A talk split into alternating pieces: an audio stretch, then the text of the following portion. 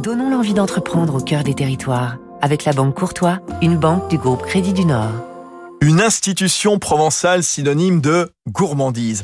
La maison Brémond 1830. 1830 car cette année-là, la famille Brémond ouvre son épicerie fine sur le célèbre cours Mirabeau à Aix-en-Provence.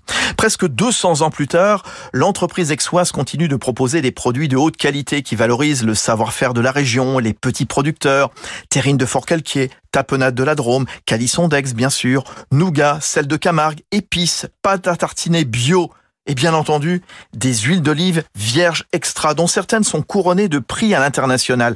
La maison Brémond vend en effet à l'étranger. Norvège, énorme succès. Suède, Japon.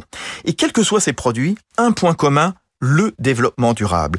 Olivier Bossan, le fondateur de l'Occitane, qui a repris la maison Brémond, pose comme condition que la saisonnalité soit respectée, que le bien-être animal soit assuré, que les agriculteurs soient correctement rémunérés, sans oublier la biodiversité. Olivier Bossan. Euh, ce qui est important, c'est tout ce qui est préservation de la biodiversité, en favorisant euh, la, la, plantation d'arbres, de haies euh, autour des champs, et, et tout ça, c'est ce qui fabrique effectivement les, les, critères aujourd'hui pour nous de, de sélection majeure. La maison Brémond 1830 et Olivier Bossan soutiennent ainsi l'association Act for Planet, ainsi que le Fonds de sauvegarde de la lavande en Provence.